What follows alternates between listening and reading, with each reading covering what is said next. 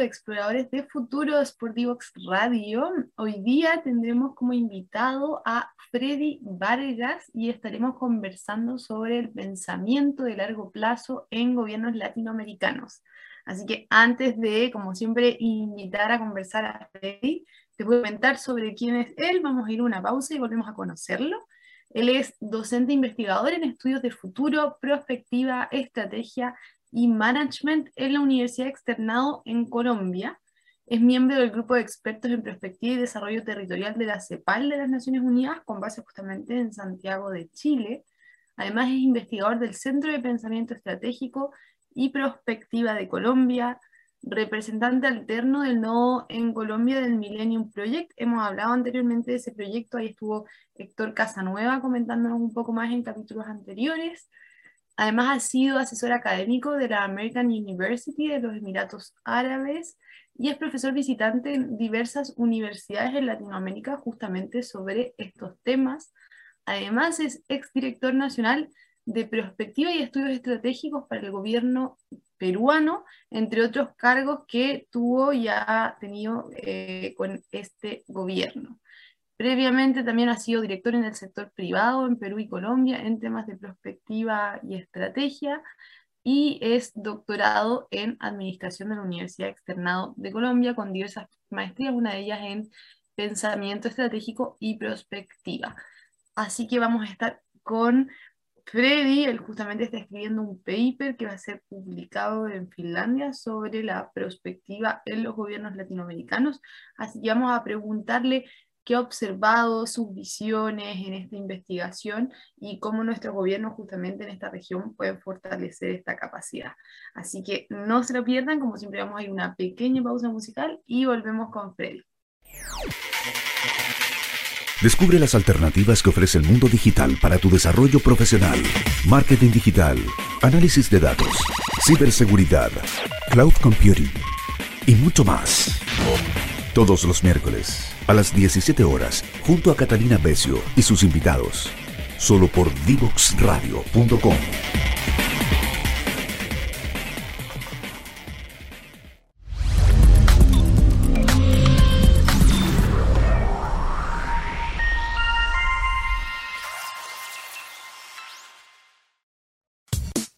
Divoxradio.com. Codiseñando el futuro.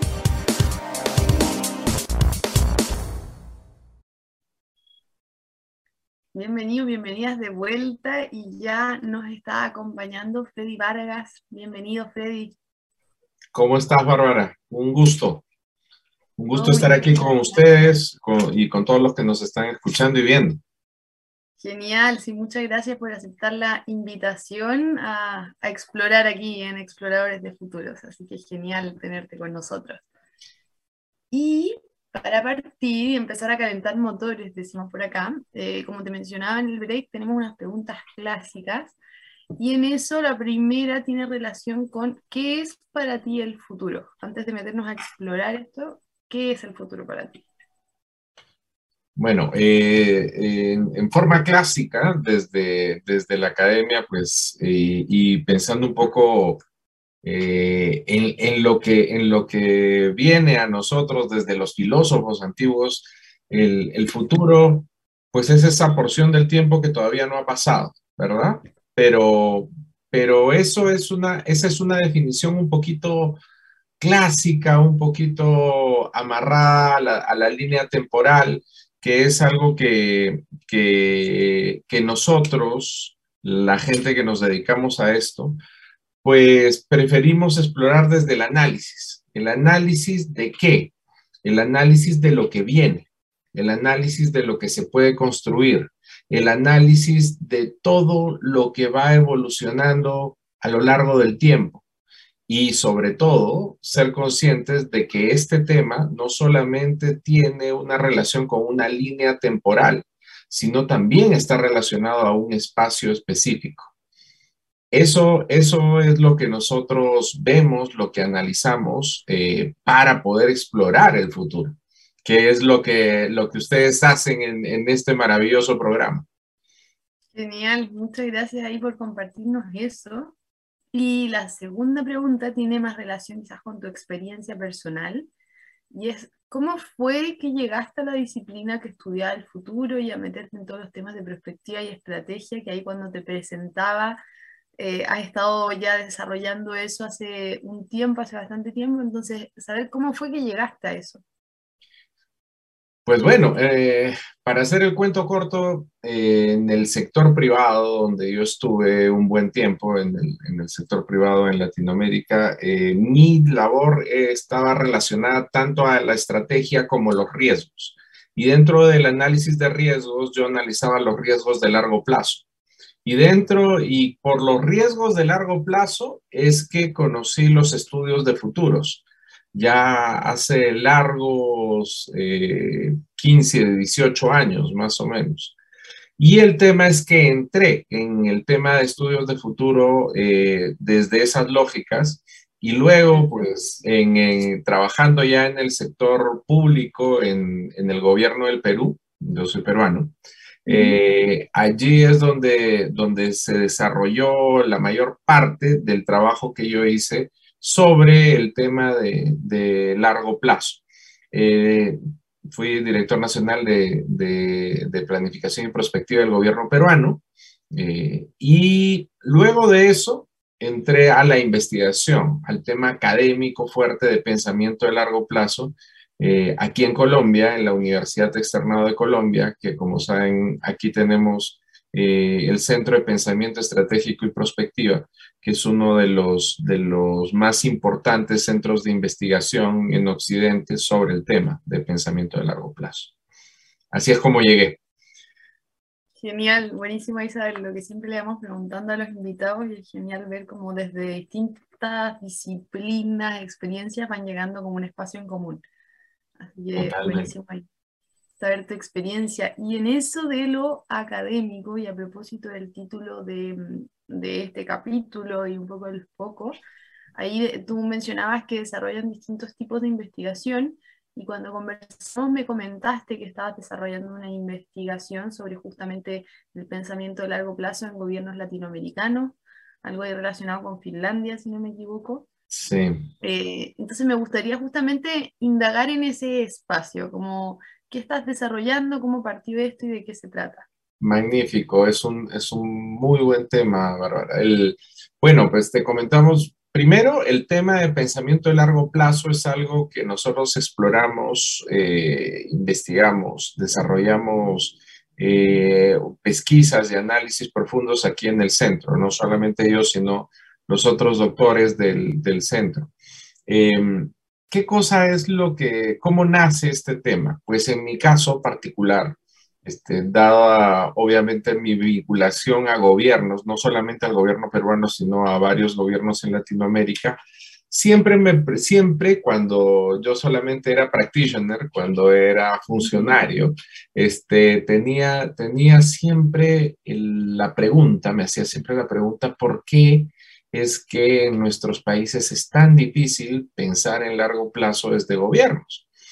Y así que eso fue justamente el motivo y la base de lo que fue primero mi tesis doctoral, eh, que, la, que la trabajé este, a lo largo de cuatro años con investigaciones no solamente en Latinoamérica, eh, sino también tomando la experiencia de Europa, Estados Unidos, del sudeste asiático, de Oceanía, para tratar de entender cuáles eran estos factores que estaban detrás y poder investigar primero sobre un caso concreto, que en el primer momento fue el caso de Perú, pero ya luego lo ampliamos a otros gobiernos en América Latina para tratar de comprender cuáles eran estas variables que estaban detrás y ver qué cosa era lo que estaba, eh, que, que claramente hacía de que en Latinoamérica pues no tuviéramos esto en los gobiernos. Y, el, y el tema es que en base a todo esto es que hacemos esa investigación, publicamos artículos respecto a esto de, y la importancia que se tiene el pensamiento de largo plazo en la región. Ahora mismo tengo que preparar también otro artículo derivado de eso en noviembre para, para Francia, pero antes de eso, en la, hacia, mediados de año justamente tenemos este compromiso con una de las, de las revistas top en estudios de futuro que se llama Futura, que es una revista, una revista en Finlandia de académicos sobre justamente la situación en la que está el pensamiento de largo plazo en gobiernos en Latinoamérica. Y eso es, eso es, en, lo que eso es en lo que estamos y que luego esto va a derivar también en cosas que estamos viendo, que estábamos viendo ya desde hace un par de años con CEPAL, y para lo cual también me toca viajar a Santiago prontamente. Así que en realidad, en realidad el foco, el core que, que tiene la investigación es poder ver, uno, cómo estamos nosotros en la actualidad, cómo estamos en la región, eh, de acuerdo a algunas categorías que enseguida te comento. Lo segundo es entender qué nos falta. ¿Qué nos falta? ¿Cuál es el, ¿Cuáles son los grandes problemas que tenemos? Y el tercer punto, desde el análisis del estado del arte, de los mejores ejemplos mundiales, entender cómo es que podemos nosotros diseñar un camino hacia ello. Y esas son las tres, esas son las tres, tres bases, ¿no? Y luego, bueno, eh, claramente, y, por las conversaciones previas que, hemos tenido nosotros, pues este, tú ya sabes que existen dos misiones principales que tiene este tema del pensamiento de largo plazo dentro de eh, los gobiernos. ¿Por qué es que nosotros tendríamos que desarrollar esto? que, seguro que muchos también de, tus oyentes están pensando, ¿y, eso para qué nos sirve en un gobierno? Y, el, y, el tema, y el tema es que nos sirve para, para dos cosas muy importantes que también he visto que están reflejadas de una manera o de otra en, el, en, los documentos muy interesantes que está sacando CTI en Chile con ustedes con, y, con la, y con la consultora. El tema es que hay dos misiones. Primero, el pensamiento de largo plazo te ayuda a la toma de decisiones, al decision making, que es una de las labores fundamentales que tienen nuestros altos directivos en América Latina. Pero a un tipo de decisión en particular, que se llaman decisiones frente a incertidumbre. Ese tipo de decisiones solamente pueden ser abordadas desde un, desde un foco sistémico y de comprensión de la complejidad. Y en eso, los estudios de futuro y el pensamiento de largo plazo te ayuda a tener ese foco. Claro. El la segunda de las misiones es eh, lo, que, lo que Russell Lakoff llamaba problem solving. ¿Cómo resolvemos los problemas que tenemos? Ya pensando ya en, en, una, ya no solamente en la toma de decisiones, sino en la resolución de problemas. Y para la resolución de problemas dentro del gobierno tienes dos, a la vez dos cosas que tú tienes que considerar. Primero, cómo es que tú haces tus políticas públicas con visión de futuro. O sea, mejor dicho, cómo resuelves los problemas de hoy y de mañana. Y lo segundo es cómo estructuras la gestión del Estado en función a resolver otra vez los problemas y administrar lo que tienes ahora, no solamente pensando en el hoy, sino también pensando en el mañana. Para esas dos, para esas dos grandes cosas, tanto para la toma de decisiones en incertidumbre como la resolución de problemas, es que nos sirve esto, todos estos, estos instrumentos dentro de una lógica grande que es el pensamiento de largo plazo. Hoy clarísimo, me encantó tu forma ahí de, explicarlo, lo fui imaginando visualmente. Eh, buenísimo esa explicación de por qué nos sirve, porque sí, justamente incluso hablando con personas eh, en los gobiernos, muchas veces, claro, como ya está buenísimo esto, pero ¿por qué? ¿Para qué? Considerando las contingencias del presente, como que es una pregunta que aparece bastante. Y, en eso, teniendo en claro un poco en por qué esto sirve, y a propósito de los puntos que me comentaste de tu investigación, me encantaría preguntarte lo que has visto, cómo estamos, como cuál es tu visión en relación al estado de esto en Latinoamérica. es, es bien interesante porque, porque el, el tema, Bárbara, es que nosotros tenemos cuatro niveles. Encima de esos, o sea, son cuatro niveles los que tenemos en Latinoamérica. ¿Sí? Este, ahora uno diría, ya, pero entonces el, el nivel 4, si es que nosotros nos aproximamos al nivel 4, ya estamos ya en el estado del arte. No, estamos lejos porque fuera de esos cuatro niveles, existen tres niveles más en nuestra investigación que tienen otros países en, el mundo. O sea que el, tema es, eh, es de un, esto es subir una montaña de a poquitos y hay países que han iniciado el proceso, otros no, y hay que decirlo claro también. Este, y en realidad, eh, la preocupación, ahorita te voy, a, te voy a decir los niveles un poquito y todo, pero la preocupación es que los que están en la base o que están en el primer nivel, este, ni siquiera es que se estén preparando para el futuro, sino que en realidad eh, tienen un compromiso muy fuerte de no resolución de problemas del pasado, que es lo que nos condena a nosotros a no ver el futuro. Claro. Es, un, es un tema y es un, y es un problema.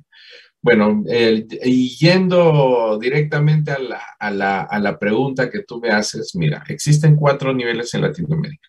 Los que no tienen nada, por decirlo de alguna manera, desarrollado en cuanto a visión de futuro o algún tipo de eh, estrategia respecto al mediano y el largo plazo los que no tienen nada. Es el primero. Luego están los que tienen algo. ¿Qué es lo que tienen estos, estos señores en el segundo nivel?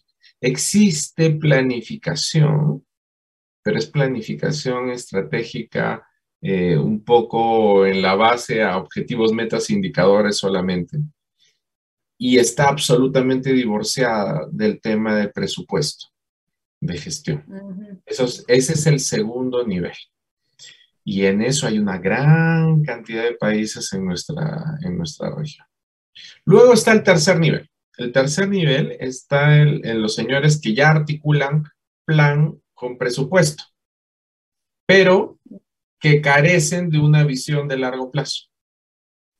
Tienen una cierta articulación entre plan y presupuesto, pero no se tiene articulación con visión de largo plazo. Eh, y y en, y en, ese punto, y en ese punto, este, te, doy, te doy un ejemplo nada más para, para, para que se tenga, que es el nivel 3 ¿ah? en Latinoamérica. No está tan mal, pero, pero pues carece de visión de largo plazo. Y en ese, en ese punto, por ejemplo, está Chile en este momento. Y el, y, y el, tema, y el tema es, los de nivel 4 son los que tienen todas las, todas las condiciones anteriores, pero que adicionalmente tienen una visión de futuro. Todo está amarrado y está condicionado a poder estructurar las cosas en base a una visión de futuro. ¿Sí? ¿Qué países se encuentran en ese nivel? En realidad, en realidad, en realidad, este, entre el estadio 3 y 4 está entrando todavía muy tímidamente, pero está entrando Costa Rica. Y estaba antes, y los previos, los que tenían ese, que estaban entre 3 y 4, pero ha retrocedido un poquito, tengo que decirlo, es Uruguay también en la, en la región. Pero, pero en realidad la gran mayoría de nuestras economías en, América Latina eh, están entre el estadio 2 y 3. Las economías importantes con estados desarrollados y demás en la región, eh, ejemplo Colombia, ejemplo Chile, eh, están en, entre el nivel 2 y 3. Casi todas están en el 3. Ya tienen una articulación plan presupuesto más o menos sólida, pero pues con eso no basta. Con eso, pues puedes más o menos cubrir tus, tu, las necesidades de corto plazo y, después, y te sorprende el mediano plazo. Y te sorprende cualquier disrupción que aparezca, este, porque no estás preparado. El gran Una tema. de gestión, pero sin visión. Exactamente. Exactamente. Ahora, el tema es que hay países y también encontramos que tienen un mix, que pueden tener problemas entre la articulación plan-presupuesto, pero que están dando saltos y más bien lo que quieren es generar visiones. ¿Me entiendes? Ya. El- eso, esa, es una, esa es una particularidad también que se está dando en, en la región, ¿no? Ejemplo de eso es este, el caso de Perú. El caso de Perú. En el caso de Perú, sí se tiene una cierta apertura a la generación de visiones dentro del gobierno. Tengo que decir que no tan participativas, este, pero tiene una carencia este, clara entre plan presupuesto que no, no, no, se, tiene, no se tiene tan marcado el, el, el, tema, esa necesidad. Pero el tema es que uno diría, pues bueno, estando en el estadio 4 ya uno estaría en el mejor de los mundos y en realidad está bastante lejos todavía de lo que deberíamos de aspirar, ¿no? O sea, tenemos tres niveles encima este, y que esos tres niveles casi todos corresponden a países desarrollados. Eh, y, lo que, y lo que tengo que decir, me voy a saltear el, el primero, o sea, el de base de esos de arriba, pero me voy a los dos que están encima. En los dos que están encima, o sea, que son pues los, pues digamos, pues los campeones, ¿no? Los, los mejores, claro. están los estados, los del segundo nivel son los estados que ya están preparados para que sus políticas públicas respondan a todas las necesidades de presente y de corto plazo. O sea, ya, todo, ya todas las cosas que pasan las absorben muy rápidamente porque tienen un Estado que está preparado, es flexible, es elástico, es resiliente y la política pública pues responde a estas necesidades de una manera o de otra. Y en realidad ahí hay mucho de Europa Occidental está en, eso, en esos niveles, ¿no? Y también bastante del, del Asia desarrollada. Eh, y también está Estados Unidos. Bueno, Estados Unidos es una cosa bien particular también, porque Estados Unidos es en sí una, un conjunto de elementos y un sistema muy complejo de toma de decisiones en gobierno de largo plazo. Que eso claro. podríamos hablar dos horas solamente de Estados Unidos, pero para no, no centrar la conversación en ellos, este, vamos a los otros. Y el tema es que en este tipo de naciones, por ejemplo, que tienen sistemas de análisis de futuro y ya la toma de decisiones de política pública está muy amarrada con esto, pues tenemos pues ejemplos muy, muy bonitos como Francia, como Reino Unido, que, que en realidad que tienen una experiencia muy, muy amplia en estos temas, ¿no? Que les permite ir un paso más adelante. De, de, lo que pasa. Pero uno diría, pero estos señores entonces son los campeones mundiales. Y no, existe un nivel, un nivel, en, más, un nivel encima de ellos. Ya, la, ya el, el, nivel, el nivel óptimo, el nivel top es el de la plasticidad absoluta. ¿no? Ya cuando tú tienes, cuando tienes gobiernos que en realidad ya están moldeando todas esas cosas. ¿Te acuerdas que habíamos dicho de que había dos misiones de esto, toma de decisiones y resolución de problemas? Sí. Ya, el tema es que estos señores ya no están pensando en toma de decisiones del presente, sino en las decisiones que van a tener que tomar en el futuro. Y por el otro lado, no están pensando en la resolución de los problemas del presente, sino están pensando en la resolución de los problemas del futuro. Y, Perfecto. Eso en, porque ya tienen capturado como la toma de decisiones y resolución. Ya está, lo del presente ya está. Ahora están ya en el, ahora ya, ya están ya en las preocupaciones del futuro.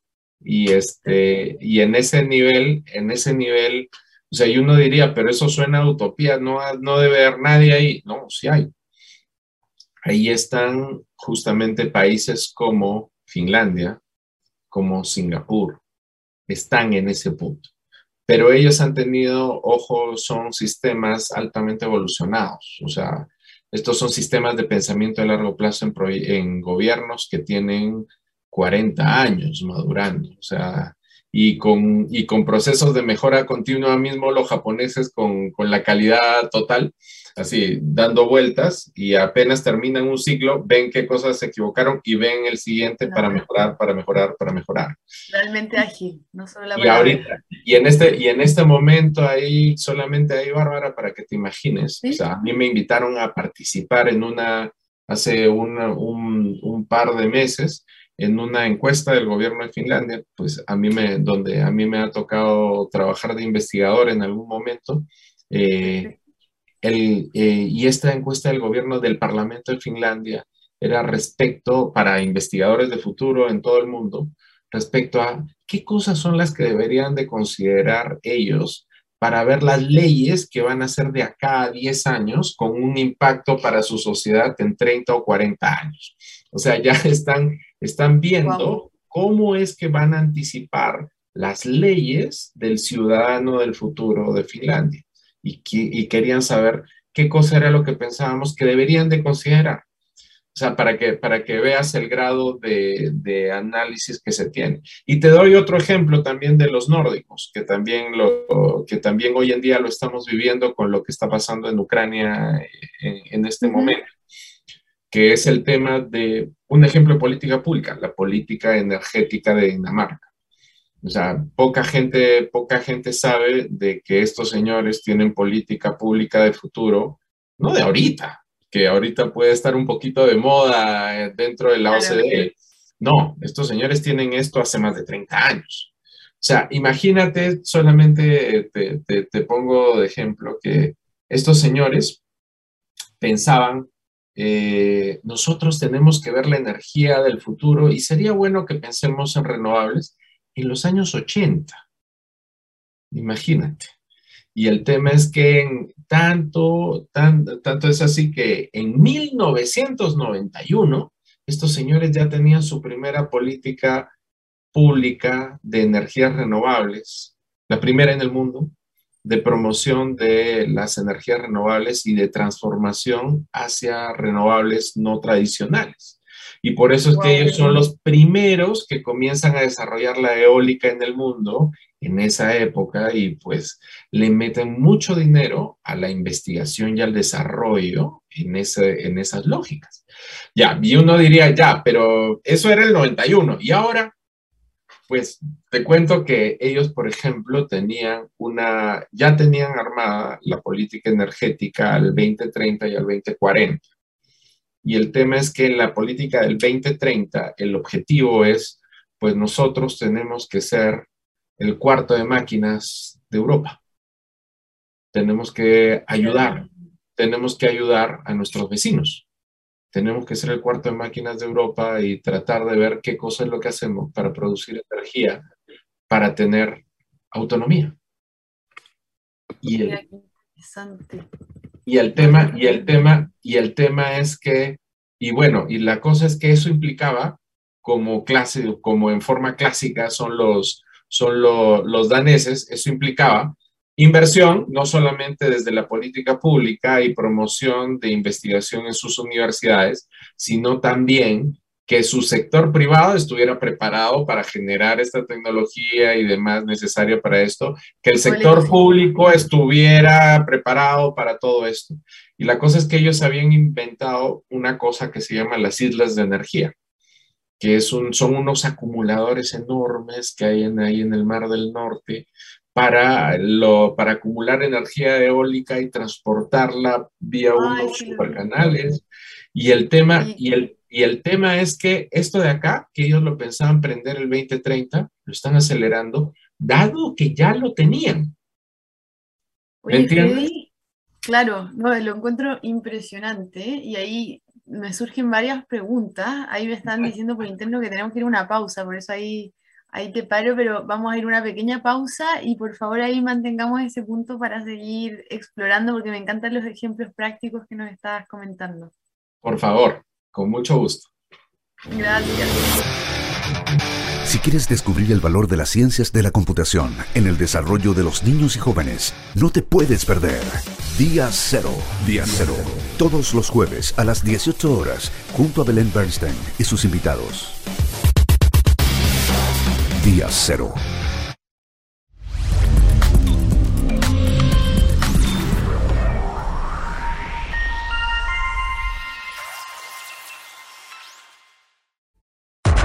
Te invitamos a conocer el destacado rol central de la educación técnica profesional en Chile, sus innovaciones, desarrollos y el importante impacto que genera en las personas y los territorios.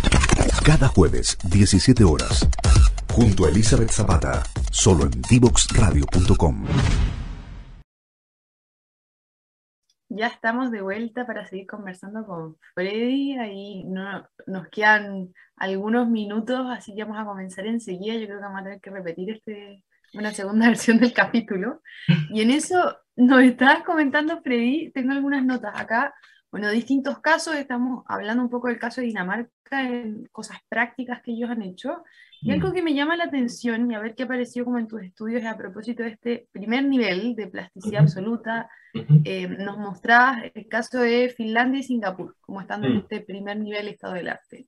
Y lo que me llama la atención al observar su historia es que son relativamente eh, naciones, por lo menos Singapur es una nación relativamente nueva cuando uno ve la historia del mundo, o incluso Finlandia, eh, a propósito de lo que está pasando en Ucrania, ellos vivieron una situación relativamente similar eh, mm. cuando estaba Stalin en el poder, como en el, si no me equivoco, 1930 o por más o menos mm. esos años como de acá, en la cual tuvieron guerras, perdieron territorio y distintas cosas que han pasado prácticamente menos de 100 años desde eso. Entonces, me llama la atención cómo naciones que relativamente han vivido cosas bien fuertes o, han sido nuevas o han vivido guerras hace menos de 100 años, han sido capaces de generar como ese salto, por así decirlo, como exponencial y llegar a ser líderes y vanguardistas en estos temas. Entonces, ¿qué ha sucedido ahí? Como, ¿Cuáles son las cosas claves que han hecho que estén en este estadio hoy día? Uy, hay una, esa es interesantísima tu pregunta. Eso tú sabes que es algo que se, que sobre lo que la gente que explora este tema de pensamiento a largo plazo en gobiernos tratando de determinar cuáles son las causas, este, pues es a lo que nos dedicamos, ¿no? Tratan de ver los casos y desagregarlos para ver, oye, ¿qué cosa hicieron bien? ¿O qué es lo que hicieron mal y qué aprendieron? Este, y justamente, justamente ahí hay un conjunto de cosas que tenemos que ver. Lo primero, tienen en común que todos estos gobiernos y, uno ve, esa es otra investigación que nosotros sacamos en el año 2018, investigamos cuáles eran las características comunes de las 10 economías más innovadoras del mundo. Y encontramos que 9 de las 10, Bárbara, imagínate, 9 de las 10 tenían eh, áreas dentro del sector público o del sector privado que pensaban futuros de largo plazo. 9 de las 10, ¿ah? ojo. Y la otra, la décima, no es que no lo tenga, sino que no encontramos evidencia nosotros. Pero luego cuando nos, cuando nos contactamos con ellos nos dijeron que sí, sí había, solamente que no lo tienen publicado. O sea, mejor dicho, ya te puedes imaginar, 10 de las 10. Luego, el segundo tema, educación. Educación, la, eh, la inversión en educación en todas estas naciones ha sido monstruosa ha sido como porcentaje del PBI, como foco, como especialización y demás, es una cosa enorme, enorme, enorme. O sea, ha sido el foco, el foco de creación que han tenido eh, en, en, el tema de capital humano, ha sido de una, de una magnitud que a nosotros como latinoamericanos no se nos ocurriría no se nos ocurriría. Ha sido la prioridad delante de cualquier cosa. Y eso este, lo podemos ver. Te puedo eh, mencionar algunos temas, algunos puntos. Singapur, Finlandia, que son los ejemplos que estamos tomando, pero te doy otros. Israel, eh, que, con una inversión en, en, educación y asociado a ciencia y tecnología muy, muy, muy grande y muy fuerte a lo largo del tiempo, Corea del Sur, unos niveles de inversión en educación también altísimos por, más, por 30, 40 años seguidos. Todo esto lo que busca es creación de un capital humano de un nivel muy, muy, muy alto. Pero esto viene asociado a dos cosas también. La educación per se no puede ir sola, sino que tú tienes que tener primero una inversión en ciencia y tecnología de alto nivel. O sea, ya país, y esto ellos se dieron cuenta hace 40 años, 50 años. eh, pero si era válido hace 50 años, hoy en día mucho más, que sin inversión en ciencia y tecnología no haces nada. No haces nada, porque necesitas tú el motor para poder mantenerte vigente en un mundo, y mucho más en un mundo de alta incertidumbre como, como el que vivimos hoy en día. Pero lo segundo es el tema de que son naciones que alfabetizan en futuros a su gente. O sea, mejor dicho, el chip les viene desde chiquitos, que entienden de que esto de aquí se maneja multitemporalmente, pasado, presente, futuro, y dentro del tema de futuro, tú tienes que ver corto, mediano y largo plazo para todas tus decisiones. Cuando vienes seteado, por decirlo de alguna manera, desde pequeño, todas las cosas naturalmente fluyen hacia el largo plazo. Eso, eso es, esa es una de las, de las cosas que tenemos. Luego, el otro gran tema que, que desarrollaron todas estas naciones es una construcción de mediano plazo de capital social. El capital social es sumamente importante. El capital social, el conjunto de redes que funcionan en estos países, porque todos tienen en común también una cosa en concreto. Tengan el régimen económico que tengan, porque en estos, en estos países hay desde los ultraliberales, los que, los que quieren mercado al 100, hasta eh, economías que son un poco más centralistas y un poco más, más hacia Estado. No importa el régimen económico que tengan, todas estas naciones tienen una característica en común piensan en colectivo, no piensan en individual. Cuando nosotros tenemos un pensamiento colectivo y comenzamos a pensar como naciones, como grupos humanos, eh, de acuerdo a lo que nos decía Eleanor Ostrom, eh, Mark Olson y demás, nosotros nos volvemos más valiosos como sociedad.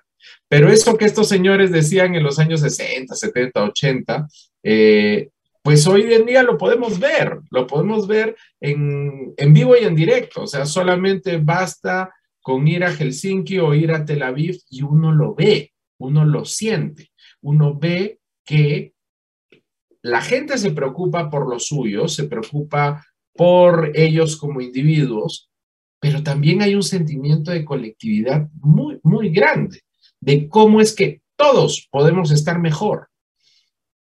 Esa es una de las grandes carencias que tenemos en América Latina. Tenemos un individualismo extremo y no nos preocupamos en nada o muy poco en todo caso por la generación de ese colectivo. Un tercer punto es el tema de la institucionalidad. El tema de la institucionalidad, Bárbara, es un tema muy importante tú tienes que construir una institucionalidad que mire el largo plazo. Si tu institucionalidad, si tu conjunto de reglas, de normas y el funcionamiento de tus organizaciones está pensado en el corto plazo, no vas a poder amarrar el largo plazo. No vas a poder crear largo plazo. ¿Cómo? Y allí, y ahí la pregunta es, ¿cómo un Estado puede funcionar si tú a los altos tomadores de decisiones no les pones todo un conjunto de, personas o, bueno, o una organización en todo caso que los asesoren en el tema de las decisiones de largo plazo. O sea, a mí me dan pena los presidentes y los altos funcionarios porque tienen que tomar decisiones muy difíciles y no tienen quien los asesore. Claro, no porque no, no tenemos, no tenemos un aparato, lo que se llama en estas naciones, en las que tenemos, las de nivel 1, un aparato de anticipación estratégica, que esos son los aparatos que existen en las naciones de nivel 1 y de nivel 2. Los aparatos de anticipación estratégica son los que ayudan a estas naciones a que los mandatarios tomen decisiones fuertes, potentes, porque tienen no solamente información de presente, sino tienen información de futuro.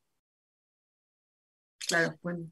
eso es lo que permite que el presidente Macron pues tome decisiones porque tiene al costado a Futuribles y tiene al costado a France Strategy que le genera toda la información del mundo respecto hacia dónde va el mundo. así es como toma la, la, ministra Sanna Marin, la primera ministra de Finlandia, pues tiene en su oficina, dentro de su oficina, en la oficina del primer ministro de Finlandia, tiene un aparato de 50 personas que le piensan futuro. O sea, ¿cómo no va a pensar en futuro y cómo no va a tomar buenas decisiones? El gran tema es que en América Latina eso no lo tenemos. Y, te puedo nombrar otros casos ¿ah? en el mundo. El presidente Trudeau, el primer ministro Trudeau tiene lo mismo en Canadá. N. La oficina, la más antigua de esas oficinas de anticipación estratégica, la del primer ministro de Reino Unido, en The Cabinet Office. O sea, y es más, ellos en algún momento, y bueno, esa, esa sería otra charla que podríamos tener muy larga, ellos en, en, entre los 80 y los 90 trataron de asesorar al gobierno chileno para que tuviera una igual dentro de... Dentro entre los 80 y 90, ya eso, no. eso, eso, eso, de eso podríamos hablar muchísimo también, porque esa es una historia muy, muy bonita, ¿no? Pero, pero el tema es, eso hubiera sido magnífico, que ya lo hubiéramos tenido porque hubiera sido un ejemplo para América Latina. Pero bueno, el tema es que nosotros a lo que tenemos que ir, y ya parados aquí en el 2022 y demás, hoy en día ya no podemos ignorar estas cosas.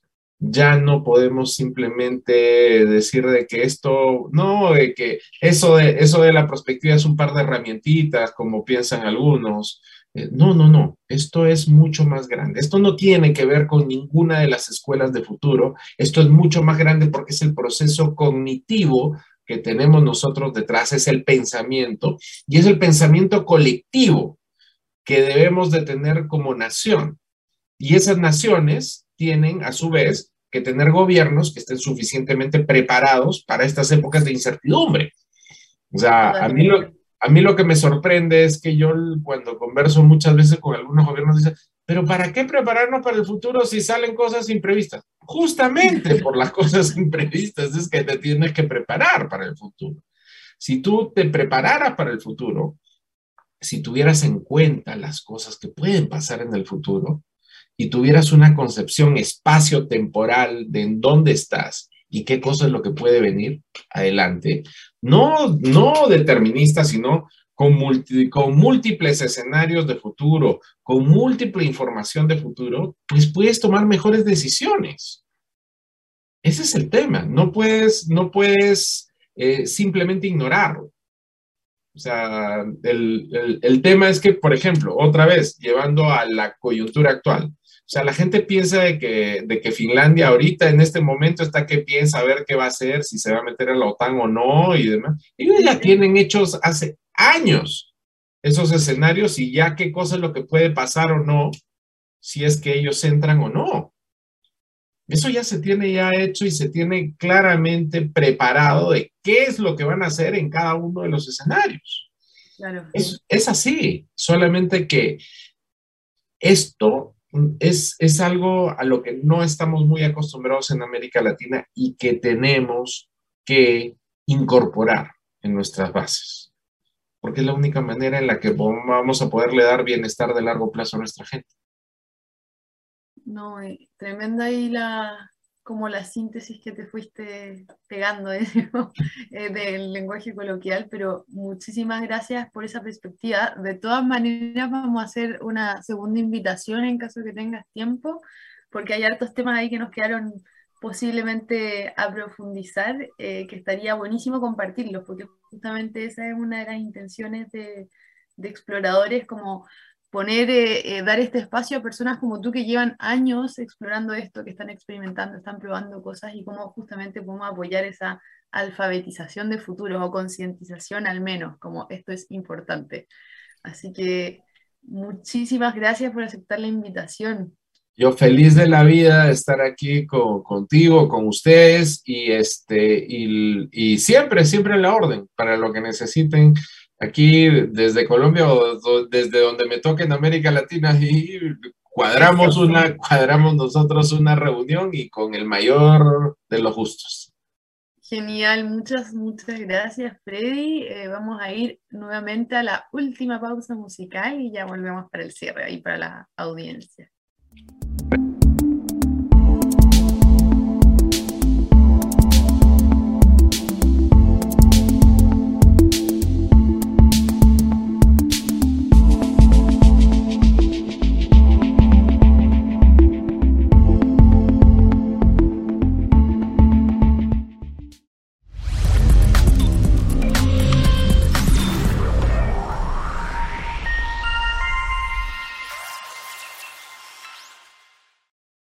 La tecnología está cambiando el mundo vertiginosamente y es nuestro deber ético preparar a todos los estudiantes del país para que desarrollen las habilidades necesarias para desenvolverse en el siglo XXI. En este contexto nace IDEO Digital, proyecto país originado gracias a una alianza estratégica entre Fundación CODEA y el programa Chile de Fundación BHP, que busca crear las condiciones necesarias para implementar las ciencias de la computación en el sistema escolar público chileno para que miles de niños, niñas y adolescentes se conviertan en protagonistas de la sociedad digital. Para lograrlo, el proyecto contempla tres objetivos específicos sensibilizar a la comunidad educativa sobre la necesidad y viabilidad de incluir esta disciplina en el currículum escolar.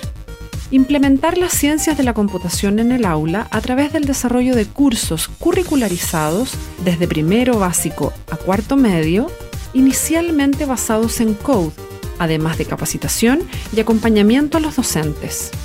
Instalar la importancia de las habilidades digitales en las políticas públicas. En un periodo de cinco años, IDEO Digital busca impactar a mil escuelas, capacitar a 850 profesores y cambiar el currículum escolar actual para incluir las ciencias de la computación. Súmate a esta iniciativa en ideodigital.cl. IDEO Digital, Ciencias de la Computación en el aula.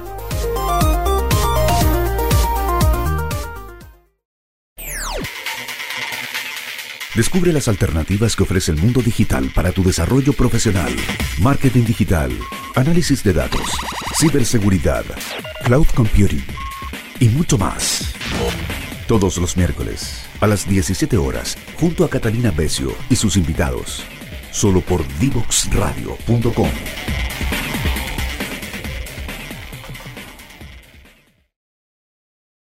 Ya estamos de vuelta y llegamos al final de este capítulo con Freddy Vargas. Ahí, a modo de resumen, estuvimos hablando un poco de la perspectiva estratégica en gobiernos con foco en cuáles eran los desafíos en nuestra región. Ahí Freddy nos hizo un resumen como muy bien acotado en relación a por qué esto es importante y se puede observar o por qué nos sirve en dos perspectivas, una ayuda a todo lo que es la toma de decisiones en tiempos de incertidumbre, que es justamente lo que vivimos ahora, y por otra parte ayuda a la solución de problemas o problem solving, eh, que es justamente cómo se hacen políticas públicas con visión de largo plazo. Eh, y esas dos perspectivas es un resumen de por qué nos sirve y a nivel de Latinoamérica nos mencionó que podríamos mencionar que hay siete niveles de desarrollo, en los cuales Latinoamérica se puede encontrar en los primeros cuatro, eh, mirando el cuarto como el más eh, desarrollado, por así decirlo, o el mejor. Y en eso nos, nos mencionaba que justamente el cuarto nivel sería algo que hay un plan alineado a un presupuesto con visión de futuro. En nuestra región se podría decir que Costa Rica es la única de las naciones que están en ese estadio y nos mencionó además que hay otras tres niveles para arriba, que serían, si los miramos como 7, el 5, 6, 7, en relación a las naciones alrededor del mundo, y en eso naciones como Finlandia y Singapur son las que están a la máxima vanguardia. Y conversamos también un poco sobre cómo estas naciones que justamente son eh, han, vivido cosas relativamente disruptivas fuertes en menos de 100 años. En el caso de Finlandia hablamos de guerras, en el caso de Singapur una nación nueva que fue independizada desde Malasia. Eh, han logrado desarrollarlo y nos habló justamente de temáticas como educación, alta inversión en educación con foco alfabetización en futuro de la ciudadanía, las personas que trabajan en políticas públicas, las instituciones en general, eh, la institucionalidad que mira el largo plazo y ahí nos puso los ejemplos, por ejemplo, de, en el caso de Finlandia, como la primera ministra tiene en la oficina de, primer ministro a 50 personas trabajando en largo plazo, en Canadá también, o en el caso de eh, Francia, por ejemplo, como los acompaña el presidente Futuribles y Francia Strategic. Así que ahí, eh, muy en modo de resumen, como qué están haciendo las naciones que están en la vanguardia en esto, por qué nos sirve, en qué estado está Latinoamérica y justamente nos dejó esta reflexión de por qué es tan importante desarrollar esto en Latinoamérica, justamente por lo que vivimos hoy día. Así que eso a modo de resumen, les agradecemos como siempre acompañarnos ahí nuestras redes sociales para que nos puedan seguir y ver los programas que se vienen como siempre y esperamos justamente seguir teniendo em, eh, invitados, invitadas que nos den sus perspectivas, nos muestren nuevas cosas y podamos seguir eh, concientizando con este propósito democratizando la perspectiva de futuros en nuestra región o en idioma español. Así que gracias nuevamente y nos vemos en los próximos capítulos.